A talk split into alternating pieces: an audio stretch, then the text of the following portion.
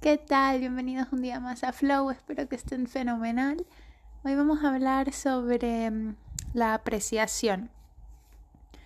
No sé si a ustedes también les pasa que a veces tenemos enfrente de nuestras narices lo que estamos buscando. Y a pesar de que lo ya lo tenemos, vamos y buscamos en otro sitio algo más porque lo que nos está saliendo en nuestras narices o lo que tenemos eh, eh, no, no es suficiente para nosotros. Entonces, eh, es algo que me he dado cuenta, por ejemplo, en cosas tan tontas como buscar un documental de yoga. Em, y la primer, el, primer resultado que salía era uno que, bueno, que yo nunca había escuchado, que estaba como en español y entonces, mm, según yo, no iba a ser tan bueno. Y, me, y seguí buscando otros y otros y otros y no encontraba nada decente. Y entonces le dije, mira, va, voy a darle play al primer resultado, ¿eh? Al primer resultado que me salió que para mí no era lo suficientemente bueno eh, y que lo juzgué por su portada, básicamente. Em, y lo pongo, le doy play y es impresionante, o sea, es el mejor documental de yoga que he visto en toda mi vida y me he visto muchísimos y ha sido el más completo, el que mejor visión de lo que realmente es el yoga me ha trasladado, o sea, me pareció impresionante. Me van a asesinar porque no me acuerdo ahora mismo. Eh, creo que el documental se llama eh, Sadaka, el camino del, del yoga o el camino del devoto, algo así. Luego lo pondré en la descripción del capítulo, ¿vale? Porque no lo tengo a mano pero muy bueno. Y el punto es, por no seguir hablando del documental, que yo lo tenía en, mi, en, en, las narices, ¿no? Fue lo primero que me salió. Y aún así no, no le puse, no le di valor.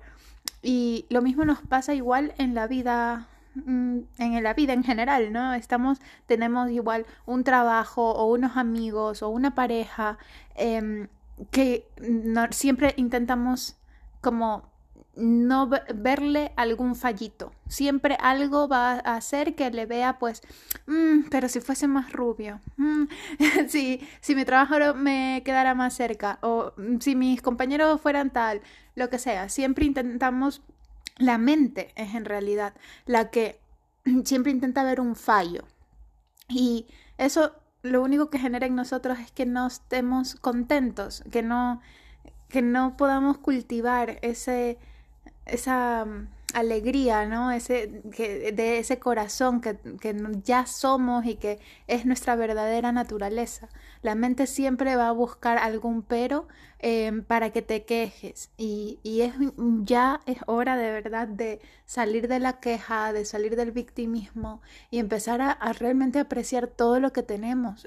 Ay, es que estoy en la ciudad y me encantaría vivir en la playa pero yo qué sé, la ciudad también tiene sus cosas bonitas o no es necesario nada más que el momento eh, aquí y ahora y hay que aprender a apreciar em, la posibilidad de poder tomar un vaso de agua, eh, de sentir cómo el agua fluye dentro de nosotros o de recibir los rayos del sol en nuestra piel o que nuestro cuerpo funcione perfectamente todos los días y que todos sus procesos vamos, que, que tú no te enteras de nada, pero que están trabajando un montón de cosas dentro de ti y como quedamos muy por sentado las cosas. Eh, por ejemplo, eh, los dedos.